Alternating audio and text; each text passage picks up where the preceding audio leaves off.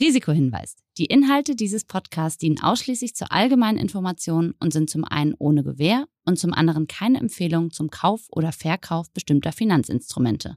Es handelt sich hier nicht um Anlageberatung. Ihr entscheidet selber, was ihr macht.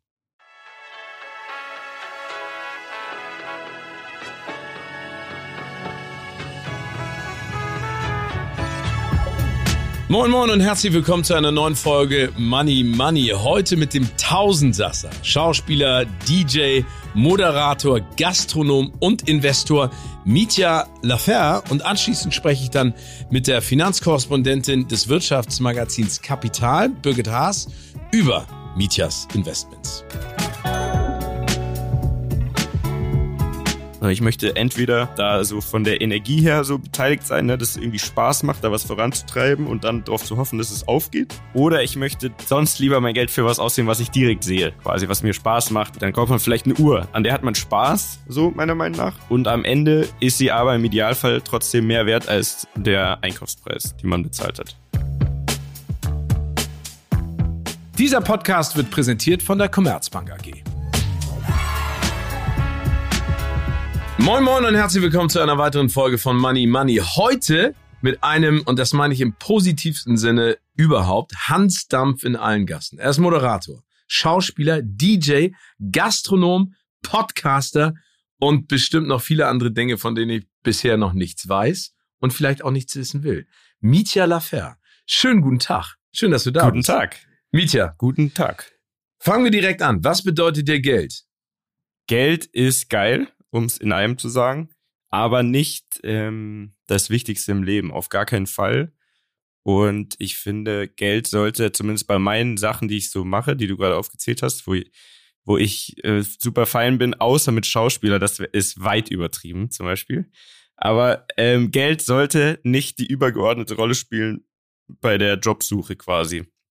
Also ich versuche nur Sachen zu machen, die mir einfach Spaß bringen, die sich nicht wie Arbeit anfühlen und Geld ist dann der positive Nebeneffekt, der sich dann auch jetzt über die Jahre so gesteigert hat, dass es auch irgendwie Sinn macht. Letztendlich jetzt langsam so. Ab wann ist man denn reich? Äh, reich ist man in meinem Universum, wenn man viele Dinge einfach machen kann, ohne groß drüber nachzudenken. Und wenn man äh, seinen Liebsten so ein bisschen was zurückgeben kann. Das finde ich auch. Das ist unfassbarer Reichtum. Also auf der einen Seite Freiheit und auf der anderen Seite die Möglichkeit, Menschen glücklich zu machen und denen Wünsche zu erfüllen. Ja. Ah, das finde ich sehr löblich. Weißt du noch, wann du dein erstes Geld und vor allen Dingen, womit du das verdient hast? mein erstes Geld habe ich verdient beim Disney Channel mit zehn Jahren. Zehn oder elf. Ungefähr so zehn, elf Jahre. Und ich meine, es waren 300 Mark pro Sendung und jede Woche habe ich so ein bis zwei Drehtage gemacht. Also für damals, für die Zeit und für mein Alter war es auf jeden Fall viel Geld. Es kam mir wahnsinnig viel Geld vor, auch wenn ich keinen Zugriff dazu hatte. Und was hast du damit gemacht? Also das erstmal sozusagen aufs Konto gepackt und dann irgendwann ja. direkt äh, verballert. Also ich glaube, ich bin mit 16 Jahren dran gekommen, das erste Mal so ein bisschen und habe dann so Späße gemacht wie ein 125er Führerschein und so, damit ich so ein bisschen cool mit so einem Mini-Moped zur Schule fahren kann. Damals, weiß ich noch, habe ich auf jeden Fall auch Klamotten gekauft. Mit einer Lederjacke und einer schönen Ted-Frisur. Ja, nee, ich war so eher so ein, ich hatte so ein Honda CBR 125. Es war eher so Racing für Arme, so, so ein Kinder-Racing-Bike. Aber das weiß ich noch, das war so eine der ersten Sachen, die ich mir dann angelegt habe, so. Ja, kommen wir jetzt mal, du bist ja äh, älter und weiser geworden, sicherlich ja. auch. Äh, kaufst dir jetzt Absolut. ganz schnelle Motorräder. Ähm, aber erzähl mal, du investierst ja, soweit ich weiß, auch in Startups. Wie bist du darauf gekommen und vor allen Dingen, wie hast du damit angefangen, dich damit auseinanderzusetzen? Ähm, da müssen wir, glaube ich, ein bisschen äh, ausholen. Also zum einen Gerne. bin ich ja einfach selbstständig. Ne? Ich war noch nie in meinem ganzen Leben irgendwo angestellt und habe ja immer meine Standbeine versucht, jedes so für sich voranzutreiben. Also ich habe dann irgendwie mit 16, 18 Jahren an, angefangen aufzulegen, da habe ich Partys gemacht in Clubs mit äh, relativ coolen Künstlern, so Sido, Cool Savage, KIZ, sonst was, die ich wiederum kennengelernt hatte bei meinen Kindersendungen, die ich moderiert habe. So, und so ist da so ein Ding draus entstanden, dass ich quasi dieses Fernsehstandbein hatte, dann äh, Auflegen und Partys. Daraus ist dann diese Gastronomie-Sache entstanden. Also, dass wir angefangen haben, Läden zu suchen, die umzubauen, die dann zu betreiben und dann kam eins zum anderen und so weiter. Aber, aber wir heißt nicht du alleine, sondern mit Partnern zusammen. Äh, genau, ja. Ähm, in dem Fall tatsächlich mit äh, drei festen Partnern, PartnerInnen, also zwei Männern, einer Frau. Äh, und jeder macht sein Bereich quasi. Jeder verantwortet einen bestimmten Bereich und mein Bereich ist alles Kreative. Marketing, Kooperation, Inhalte, wie heißt der Laden, wie sieht er aus, wie kriegen wir die coolen Münchner dahin, wie kriegen wir, keine Ahnung, einen Steven Gätchen mal zur Eröffnung oder so. Solche äh, Sachen. Rufst mich das ist an und dann komme ich. genau, so. Das ist mein Job tatsächlich. Ähm, auf jeden Fall, wie gesagt, äh, Gastroschiene äh, ist so aus dem Auflegen und aus der Partyzeit entstanden und das Fernsehzeug und so weiter. Und da habe ich so meine Kontakte einfach gesammelt. Und irgendwann sind daraus einfach viele Freundschaften entstanden und ich habe dann mit äh, Sido in dem Fall ähm, angefangen zu überlegen, wie können wir denn unsere ganzen Talente und Bereiche irgendwie in einer Firma zusammenlegen. Und dann fing das Ganze an, ich glaube, mit einem Auftrag. Also er bekam eine Anfrage von einem Spirituosenhersteller für ein Schnapsgetränk, für das er doch gerne als Testimonial angefragt wurde. Und dann habe ich angefangen, mir eine Kampagne zu überlegen. Und als das alles irgendwie sich gut angehört hat, haben wir gesagt, alles klar, wir machen jetzt eine Firma auf äh, mit seinem Anwalt zusammen. Anwalt und Geschäftspartner, muss man nicht eher sagen. Äh, Burkhard Westerhoff, den kennst du vielleicht sogar mhm. auch. Ja. Genau. Und wir drei haben jetzt eine Firma, die nennt sich Auf Entspannt GmbH. Und genau so ist auch die Herangehensweise quasi. Wir warten erstmal ein bisschen ab und lauern, ne, bis dann wieder irgendwelche Anfragen kommen von, wir haben zum Beispiel auch mal was für Adidas gemacht und so weiter. Und dann tut jeder, was er kann. Ne? Also Burkhardt verhandelt, ich mache dann irgendwie das Konzept, ne? wie, was können wir da produzieren an äh, Content, Videos, Fotos, sonst was.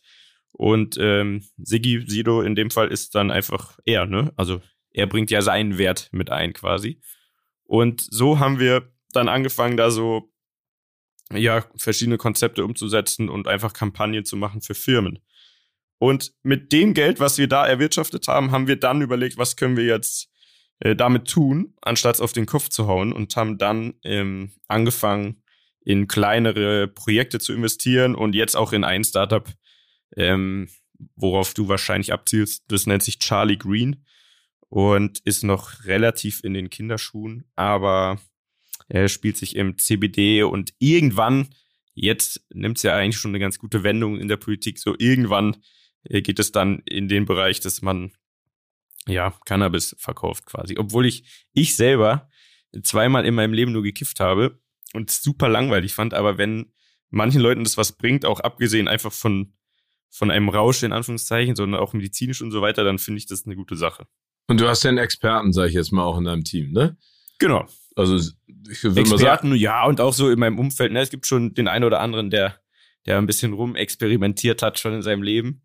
Ähm, aber das heißt, und, aber, ja. aber wenn man jetzt einmal von, von der Alles auf Entspannt GmbH zu diesem mhm. Investment geht, äh, seid ja. ihr aber trotzdem davon überzeugt, oder du ja auch, sonst hättest du es nicht gemacht, dass sich auf diesem Markt genug tut, dass ihr mit eurem Investment im Prinzip ins Plus rutscht, oder? Ja, langfristig gesehen schon. Ich glaube, es ist so ein bisschen ein Gamble, ehrlich gesagt, ähm, den man aber in, in dem Bereich meiner Meinung nach ich für mich äh, sagen kann, das, das kann man eingehen. Und ich glaube, dass da einfach der Druck und der Markt schon so groß ist, wenn er dann entsteht quasi, dass man da mitspielen kann. Und ich glaube, in dem Fall ist es dann auch wieder sehr wichtig, dass man einfach eine coole Marke ist auch, ne, und sich ein bisschen schon so ein Standing aufbaut, bevor es soweit ist. Und da finde ich zum einen den Namen gut, zum anderen äh, sind da gute Leute mit dabei, wo ich weiß, die, die haben das im Kreuz. Und der Rest ist wie immer aber auch so ein bisschen Glück, ne? Keiner weiß jetzt so genau, vielleicht weiß es euer Experte, das, das wäre geil. Äh, bis jetzt weiß ich zumindest noch nicht genau, wie das Ganze läuft mit, mit Lizenzen, ne? Und wie das alles vergeben wird was der Modus wird, wenn es denn dann legalisiert wird. Da steht und fällt, glaube ich, alles mit und entweder es klappt oder es klappt nicht. Da bin ich aber auch relativ entspannt. Also ich ja, ich gehe da immer so ran. Ich glaube dran, ich gebe gute Energie rein und der Rest liegt auch nicht immer so nur in meiner Hand so. Das stimmt. Ähm, die Expertin wird sicherlich dazu etwas sagen, da bin ich sehr gespannt drauf. Wie sieht es denn mit Cannabis-Aktien aus? Ist das auch ein Feld, wo du dann sagst, wenn ich schon ein Startup habe mit dem Namen Charlie Green, dann gucke ich auch da in andere Unternehmen investieren? Oder ist da nicht unbedingt deine Stärke, sondern du verteilst dein Vermögen dann auf andere Investments? Absolut. Also ich habe einfach zu wenig Plan von Aktien. Noch dazu finde ich es irgendwie nicht spannend genug. Das ist mir zu, ja, wie soll man sagen, zu technisch irgendwie. Da jetzt nur was einzugeben, ne, was zu kaufen und immer zu gucken, wie steht und fällt es. Dafür ist, und da lebe ich auf jeden Fall nach dem Grundsatz, lebe ich, dafür ist mein Leben zu kurz. Ich möchte entweder da so von der Energie her so beteiligt sein, ne, dass es irgendwie Spaß macht, da was voranzutreiben und dann darauf zu hoffen, dass es aufgeht. Oder ich möchte sonst lieber mein Geld für was aussehen, was ich direkt sehe. Quasi, was mir Spaß macht und was vielleicht jetzt, keine Ahnung, wenn man mal davon spricht, wenn man jetzt, weiß ich nicht, dann kauft man vielleicht eine Uhr, an der hat man Spaß, so meiner Meinung nach, und man kann sie tragen. Und am Ende ist sie aber im Idealfall trotzdem mehr wert als der Einkaufspreis, den man bezahlt hat. Und das bringt mir zum Beispiel für mich, für mein Leben persönlich viel mehr als Aktien, weil das ist mir zu technisch und zu trocken und das bringt mir keinen Spaß. Okay, also bist du äh, eher dafür, dass du etwas Haptisches hast? Sind das auch Immobilien? Also man sagt ja auch, man könnte, äh, würdest du dir eine Wohnung kaufen als Investment oder äh, wie, wie planst du sozusagen deine Zukunft? Ich plane meine Zukunft relativ äh, kurzfristig, sag ich mal. Äh, liegt daran, ich, ich hatte mal ähm, mit einem meiner besten Kumpels mit 16 einen Autounfall auf der Autobahn und so weiter und äh, so mit Überschlagen und auf dem Dach liegen bleiben und Vollsperrung und, und so weiter. Es ist nichts passiert. Aber jeder, der da war, also Polizei, äh, Sanitäter und so, alle haben gesagt, normalerweise würden wir niemanden da rausziehen leben. So, und das ist mir so sehr im Gedächtnis geblieben, dass ich auf jeden Fall nicht zu langfristig denke, sondern eher so, ey, jetzt und hier das Beste rausholen, Spaß haben, nur Dinge machen, die mich irgendwie erfüllen und im Idealfall damit Erfolg haben, den Erfolg dann aber auch gerne auch gleich äh, auskosten. Weißt du, wie ich meine? Also äh, lieber ja. Spaß haben, äh, mit allen anderen Spaß haben. Und Immobilien finde ich sehr interessant. Ich glaube aber dafür ist tatsächlich, muss man ja auch mal ehrlich sagen, ähm, mein, mein Kapital gar nicht genug. Ähm, und noch dazu ist mein Problem, ich habe ein Problem mit Banken. Warum hast du ein ja Problem? Also warum hast du ein Problem? haben die ein Problem mit dir oder du mit denen? Die haben ein Problem mit mir, glaube ich. Okay. Äh, beziehungsweise ich weiß es. Also ich habe noch nie einen Cent von irgendeiner Bank bekommen, weil ich einfach selbstständig bin. Ich war noch nie angestellt. Äh, ich war wahrscheinlich zu lange auch für die äh, nicht äh, im, im Plus genug, sage ich mal. Ähm, was, was ganz normal ist, wenn man sich was aufbaut, glaube ich, und, und ähm, so sein Ding aufzieht. Aber auf jeden Fall habe ich denen viel zu wenig Sicherheiten und mein größtes Problem ist, dass ich äh, die größten Firmen, Beteiligungen und so weiter, ist alles im Bereich Gastronomie. Und gerade jetzt seit Corona und so weiter, die quatschen mich alle voll am Telefon oder so, aber wenn es dann ernst wird, dann machen sie immer einen Rückzieher. Und deswegen äh, kann ich mit denen nichts anfangen äh, und habe auch keinen Bock, die anzubetteln, um irgendwie ein Haus zu finanzieren und so weiter. Also nee, das ist irgendwie, ja, weiß ich, da kommt für mich nicht die, Energie, die Energie rüber, die ich brauche bei sowas. Okay, das heißt, das Geld, das du verdienst, schlägst du direkt um und sagst, davon will ich Nummer eins gut leben. Nummer mhm. zwei, investierst du das in Ideen, egal welche Art und Weise, ob das jetzt Absolut, die Gastro genau. ist oder Startups. Ähm, aber sowas wie, keine Ahnung, ein Sparbuch oder keine Ahnung, ähm, eine Lebensversicherung, so etwas hast du alles nicht. Nee, ich habe mit 16 äh, eine Lebensversicherung abgeschlossen. Ähm, einfach weil der Typ bei der Sparkasse in München mir gesagt hat, ja, das ist super Sache und so weiter. Und ich damals gar nicht über sowas nachgedacht habe. Und mit 18 habe ich sie wieder aufgelöst. Das weiß ich noch. Ähm, und ansonsten, wie du sagst, also ich investiere eher in die nächste Idee zum Beispiel. Ne? Also den nächsten Laden, die nächste Idee, äh, alles so gut äh, aufzustellen, dass es auch Sinn macht, es zu versuchen. Und wenn es dann weg ist, was auch schon passiert ist, also wir haben bestimmt oder äh, meine Beteiligung alleine war jetzt in den letzten acht Jahren bestimmt an zehn Gastronomien und davon sind auch mal zwei insolvent gegangen zum Beispiel. Einfach weil die, die äußeren Umstände nicht gepasst haben, weil man auch mal wirklich viel Pech auf einmal gehabt hat und so. Aber damit kann ich leben. Also das ist, da hat man schon auch viel in den Sand gesetzt, auch selber natürlich, aber man hat super viel daraus gelernt. Und äh, das finde ich besser, als wenn ich mein Geld jetzt in der Bank gebe und dies dann verlieren oder halt nur so minimal vermehren, dass ich es auch gleich, keine Ahnung, unter das Kopfkissen legen kann. Aber würdest du denn gerne mal mit jemandem sprechen, der dir sozusagen Empfehlungen in die Richtung gibt? Weil du hast es ja eben gerade angesprochen, das ist ja, sag ich mal, nicht nur ein Problem auf deiner Seite, sondern von vielen. Ich muss mhm. auch sagen, Bitcoins sagt mir relativ wenig. Mit Aktien kenne ich mich ein bisschen aus, aber jetzt auch nicht großartig. Deshalb sucht man sich dann vielleicht auch Experten von außen, die das steuern können. Aber das ist auch nicht deine Sache. Habe ich richtig verstanden? Mm, ja, doch, der, derselbe Kumpel mit dem Unfall damals ist ähm, tatsächlich der schlauste Mensch, den ich kenne, so in meinem Umfeld. Und auch immer noch äh, mein bester Freund. Jetzt kennen wir uns ja seit gestern, jetzt weißt du ja, dass das. Das, das kann sich ja jetzt ändern, ja. aber auf jeden Fall. Nee, der ist ähm, so in diesem Krypto-Game, nenne ich es mal, drin, dass ich dem da zum Beispiel blind vertraue. Weil ich weiß, der ist so ein ähm, schlauer und überlegter Kerl, der würde da keinen Quatsch machen. Und auf den habe ich zum Beispiel vor boah, drei oder vier Jahren gehört und habe da 5000 Euro mit meinem Papa zusammen in die Hand genommen und habe die in Ethereum gesteckt. Obwohl ja. ich damit wirklich nichts anfangen konnte, aber er hat mir glaubhaft dargelegt, dass das Sinn ergeben könnte und dass, äh, dass das neue Ding wird und dass gerade bei dem Coin eine Technologie dahinter steht zum Beispiel was ich dann sinnvoll fand. Und jetzt, also Stand jetzt, äh, hat sich es verzehnfacht zumindest schon mal. Äh, und das, das ist geil. Da ärgert man sich fast ein bisschen, äh, dass man nicht mehr damals irgendwie da hingelegt hat. Aber auf der anderen Seite muss man ja auch das mal sehen, wie es ist. Äh, war eine gute Sache. Und da bleibe ich jetzt zum Beispiel drin und versuche dann mit ihm zusammen ne, äh, das so ein bisschen so diverser aufzustellen, da noch ein paar andere Coins und er ist da voll, voll drin, was ist aktuell, was macht irgendwie Sinn, was ist vielleicht auch mal ein bisschen äh, riskant, aber könnte aufgehen. Und da schieben wir jetzt so ein bisschen hin und her. Aber äh, mehr tatsächlich nicht. Also sonst keine Aktien und ja, aber, und auch bisher keine Immobilien. Aber das hat dich getriggert, weil du gemerkt hast, dass da mehr dahinter steckt oder weil du das Vertrauen ja. hattest? Zu Vertrauen in ihn, zu 100 Prozent. Ja, super. Und äh, genau, und, und auch so, auch wieder so eine Energiesache. Es hört sich sehr esoterisch an, aber wenn der vor mir sitzt und ich kenne den ja seit ich, keine Ahnung, denken kann, gefühlt, dann, und der so dafür brennt, dann denke ich mir, okay, hey, ich, ich investiere jetzt quasi in seine Idee eher als in, in das, was es dann wirklich ist. Ethereum war mir kein Begriff, aber er hat mir das so dargelegt, dass ich gesagt habe, alles klar, machen wir.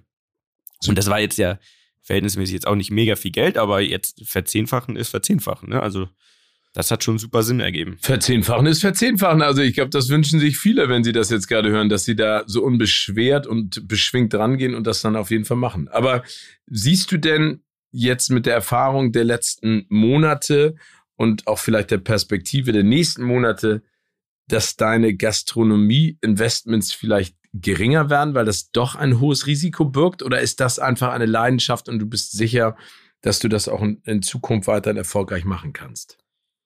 Das ist, das ist eine komplexere Frage, glaube ich. Also Corona an sich hat die Branche unfassbar getroffen, auf jeden Fall. Ähm, ich versuche aber auch da was Positives rauszuziehen, weil man muss sagen, jetzt nur auf München gesehen zum Beispiel, hat Corona auf jeden Fall aussortiert. Und zwar Leute aussortiert, die in der Branche sind und auch vielleicht schon lange in der Branche sind, aber keine Ideen haben und einfach nur die Tür aufgesperrt haben, gewartet haben, bis irgendwie Touristen kommen und die meistens auch noch eher schlecht als recht ähm, bewirtet haben, sag ich mal. Und als Corona dann kam, hat sich das Ganze dann komplett aufgedeckt. Für jeden ersichtlich, auch für Vermieter, Brauereien, wen auch immer, dass man eben gesehen hat, okay, wer geht jetzt wie mit der Situation um. Ne? In der Krise zeigt sich der Charakter. Und das hat für uns eigentlich eher neue Türen geöffnet. Also wir haben jetzt eines der größten und ältesten ähm, Wirtshäuser in ganz München, das ist Paulan am Tal, nur durch Corona quasi bekommen, in Anführungszeichen. Also der, der es vorher hatte, hat es fast 30 Jahre gemacht und hat dann aber aufgegeben. So.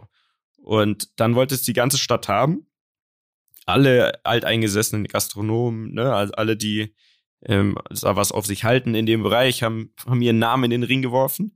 Und wir haben dasselbe gemacht und haben aber gesagt, hey, Leute, wir wissen, dass wir vielleicht eigentlich nicht dran wären ne, an dieser Stelle, dass es vielleicht eigentlich noch zu früh ist, aber schaut mal her, jetzt ist Corona, guckt euch mal an, wer hat was gemacht jetzt in der Zeit. Wir hatten nicht einen einzigen Tag äh, zu in unserem anderen Laden, in unserem anderen großen Objekt ähm, und haben da immer Lösungen gefunden. Also wir haben geliefert, wir haben Straßenverkauf gemacht, wir haben irgendwelche lustigen Videos produziert, wir haben unsere sechsjährige Geburtstagsfeier quasi einfach in einen Sprinter äh, die Bar reingebaut und sind zu den Leuten nach Hause gefahren, äh, einfach unter Corona-Bedingungen quasi.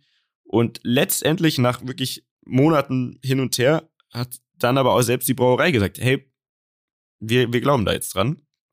Das ist die Zukunft so. Und jetzt ist vielleicht auch der Zeitpunkt, um Sachen neu aufzustellen, weil man gerade leider der Situation geschuldet auch Zeit dafür hat. Ne? Also wir hatten jetzt einfach ein Jahr Zeit, das ganze Ding komplett umzubauen. Von wirklich alt auf sehr modern, kommt ein Podcast-Studio rein, äh, ist wirklich ein super cooler Laden geworden. Eine Mischung aus alt und modern. Und deswegen muss ich sagen, ja, als Außenstehender ist die Branche auf jeden Fall sehr gebeutelt. Aber auch in der Zeit gibt es immer Chancen und gerade jetzt muss man eigentlich investieren, sage ich. Weil jetzt kommt man leicht an, an, an äh, Objekte ran, vor allem in Städten wie München. Und wenn man an seine Idee glaubt, dann ist jetzt genau die richtige Zeit. Die Ablösen sind niedriger. Es gibt Leute, die, die müssen und wollen einfach sofort aussteigen, weil es ihnen so heikel ist so. Und ich glaube, zehn Jahre später wird man sich freuen, dass man es gemacht hat.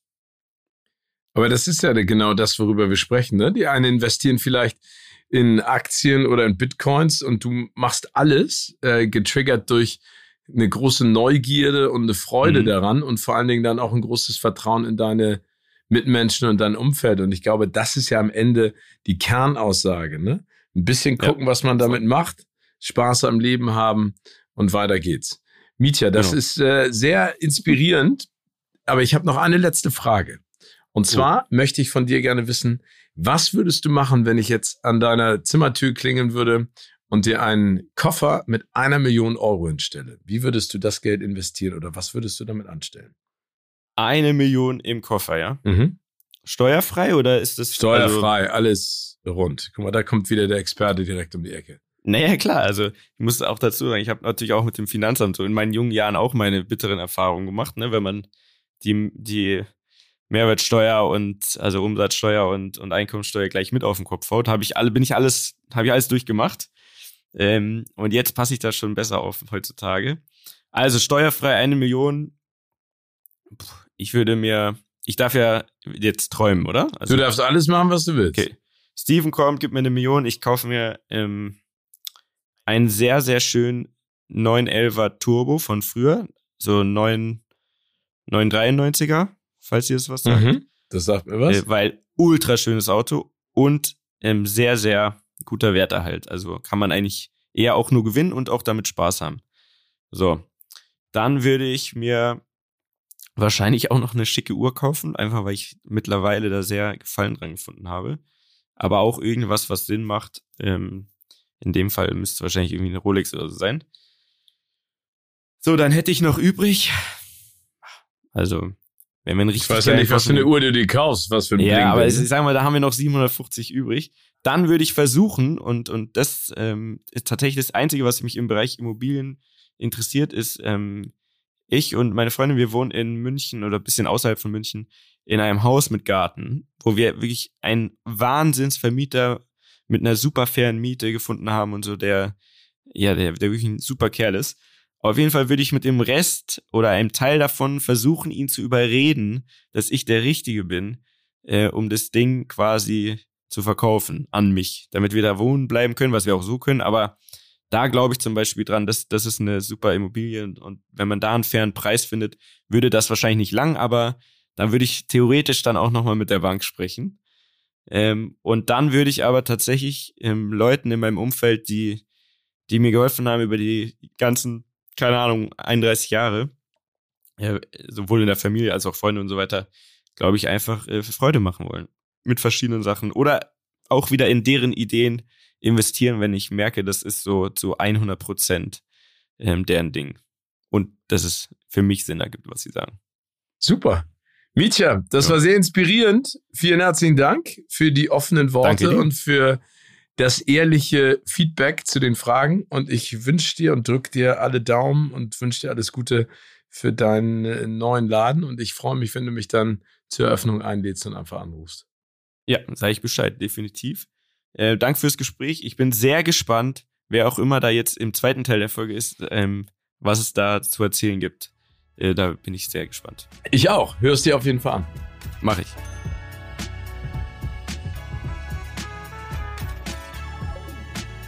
Herzlich willkommen zum zweiten Teil von Money Money und ich freue mich jetzt, dass ich mit der Finanzkorrespondentin vom Wirtschaftsmagazin Kapital sprechen darf. Birgit Haas ist wieder dabei. Hallo Birgit. Hallo, schön, dass ich wieder dabei sein darf. Ich freue mich auch sehr. Birgit, lass uns ganz kurz mal über das sprechen, worin Mietja investiert. Und zwar geht es da ja ein bisschen um den Markt der Cannabisprodukte. Und wenn man sich das mal anschaut, dann merkt man, das wächst und äh, es gibt einen riesen Hype, also nicht nur in Deutschland, sondern weltweit.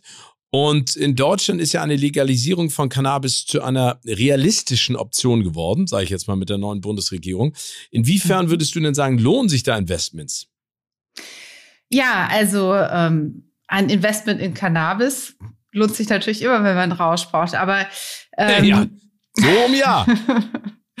genau, aber äh, äh, wir, wir reden hier über Finanzprodukte und ähm, ja, es ist ein bisschen schwierig, muss man sagen. Also 2017 ist ja schon mal das medizinische Cannabis äh, legalisiert worden. Da haben wir so ein bisschen Erfahrung sammeln können. Und äh, damals haben ganz viele nordamerikanische Firmen hier investiert. Ähm, da kann ich eine kleine Anekdote erzählen. Da war ich mal auf einer Investorenkonferenz und äh, im Hilton ganz groß aufgezogen. Alle Großen waren da. Dazu gehören Aurora, Tilray, Canopy Growth. Alle waren vor Ort, äh, aber wer nicht da war, waren Investoren. Also da sprangen so ein paar Journalisten rum und so ein paar, sagen wir mal, Genussrauchende. Äh, aber das war's auch. Ähm, und äh, es gibt natürlich einen Grund, wieso die Investoren sich da fernhalten, obwohl das wirklich ein, ein Wachstumsmarkt ist. Also warum die Investoren sich da eher, also die Profi-Investoren, die das große Geld mitbringen, sich da eher so ein bisschen zurückhalten, ähm, ist folgender. Äh, Im Sommer 2016 hat die deutsche Börse kanadische Unternehmen, die Cannabis zu Genusszwecken verkaufen, vom Handel ausgeschlossen. Das ist ja hier nicht legal. Und ähm, das Wie gesagt, hat noch die nicht, ne? Euphorie, ne? ja noch nicht. Und das hat die damalige Euphorie schlagartig beendet. Ja, ich erzähle das aber nur, um zu zeigen, da ist halt eine, eine sehr strenge Regulierung dahinter.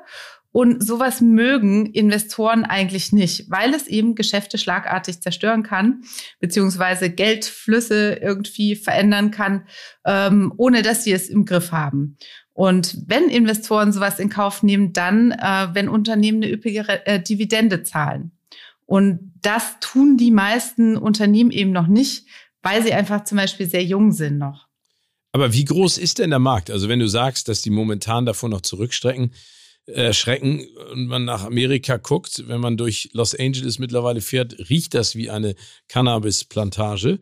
Ähm, ist, das, ist denn da Potenzial dahinter? Und glaubst du, wenn es legalisiert wird in Deutschland, dass auf einmal der Markt auch geflutet wird mit diesen Produkten und mit Unternehmen und mit Investoren? Ja, ich würde nicht von einer Flut sprechen, aber ich sage zuerst mal was zur, zur Marktgröße. Ähm, es ist so, dass der äh, weltweite Umsatz 2020 bei 21 Milliarden Dollar gelegen ist. Also das ist schon ein großer Markt. So, und jetzt gibt es Schätzungen von Ökonomen, die sagen, ähm, in diesem Jahr, also noch 2021, äh, sind in Deutschland 400, äh, Tonnen, äh, 400 Tonnen Cannabis verwendet worden, sage ich mal. Und ähm, Genau, das entspricht so in etwa einem Markt von vier Milliarden Euro. Ja? Wenn man diesen kompletten Konsum legalisieren kann. Aber die Erfahrung zeigt, und die Erfahrung ist in dem Fall Kanada, äh, dass das gar nicht so einfach ist. Die Unternehmen sind jung, äh, sie haben keine Erfahrung, es gibt wenig Infrastruktur. Ähm, das muss alles erst aufgebaut werden. Und während das aufgebaut wird, existiert ja der Konkurrenzmarkt, nämlich der der Drogendealer an der Ecke, ähm, weiter und, und die bieten unter Umständen ja auch günstigeres Gras an, sage ich mal. Und Aber ist das nicht die Hoffnung auch der Politik, dass genau dieses illegale Geschäft durch die Legalisierung in irgendeiner Art und Weise verschwindet? Genau, also mittlerweile ähm, nutzen äh, zwei Drittel aller ähm, Kiffer, kann man das sagen? Kannst du sagen. Oder man kann auch Konsumenten sagen. man kann auch Konsumenten sagen. Zwei Drittel aller Konsumenten, fängt beides mit K an immerhin, äh, mhm. nutzen das legale Angebot. Aber das hat eben Jahre gedauert. Und äh, so ist das hier auch zu erwarten. Also das alles muss sich erst aufbauen, das muss sich etablieren. Äh, die Unternehmen müssen entsprechend investieren, das kostet. Und ähm, deswegen kann man nicht von einer Flut sprechen. Sagen wir mal, die Flut kommt langsam. Okay, aber das ist ja gut. Also wenn man weiß, ja. dass sie kommt, macht genau. es ja vielleicht auch Sinn, sich darauf vorzubereiten. Wie sieht es denn momentan aus auf dem äh, Cannabis-Aktienmarkt? Ähm, also es ist so ein bisschen schwierig. Wer, äh, also wer sich so die Aktienkurse mal von so Unternehmen wie Aurora oder Canopy oder Tilray anschaut, der, der, äh, der muss erstmal schlucken, glaube ich. Die haben jetzt in den letzten Jahren nicht unbedingt super performt. Ähm, zum Teil ist da auch die Corona-Pandemie äh, wie an so vielem schuld, ähm, weil natürlich die Läden auch geschlossen waren im Lockdown. So, ähm, und das, obwohl eben das Wachstum so, ähm, so stark ist. Also das Wachstum ist schon da, aber das Interesse der Investoren aus genannten Gründen ist eben noch so ein bisschen verhalten. Und ähm, von daher ähm, ist es etwas schwierig zu investieren. In Deutschland ist es zudem so, dass ähm, bis auf zwei Unternehmen, die ähm, Demikan und äh, Symbiotik, ähm, die ganzen kleinen Unternehmen noch nicht an der Börse sind. Das heißt, da kann man noch gar nicht investieren. Die sind einfach noch so im Seed- oder im Start-up-Stadium. Und ähm, genau. Aber macht es denn dann Sinn, das so zu machen wie Mietja seine eigene Firma, was Cannabis-Produkte angeht und Hanfanbau angeht, zu gründen? Oder würde es dann eher Sinn machen, in ein Unternehmen, du hast eben schon kanadische Unternehmen genannt oder amerikanische Unternehmen zu investieren, die bereits in ihren Ländern oder auf ihren Kontinenten eine Größe haben und sozusagen einfach mit per Schablone ihre Infrastruktur auch auf den europäischen beziehungsweise auf den deutschen Markt legen würden? Also auch er wird etwas länger brauchen, vielleicht als er sich das jetzt vorstellt, aber natürlich kann man das machen. Es wird ein Markt entstehen und der ist, wie gesagt, vier Milliarden Euro schwer. Und äh, da kann er schon erfolgreich sein. Er muss aber nicht. Also es gibt zum Beispiel auch eine Beteiligungsgesellschaft, Deutsche Cannabis AG, ähm, die ist gerade in einem etwas unfreiwilligen Insolvenzverfahren.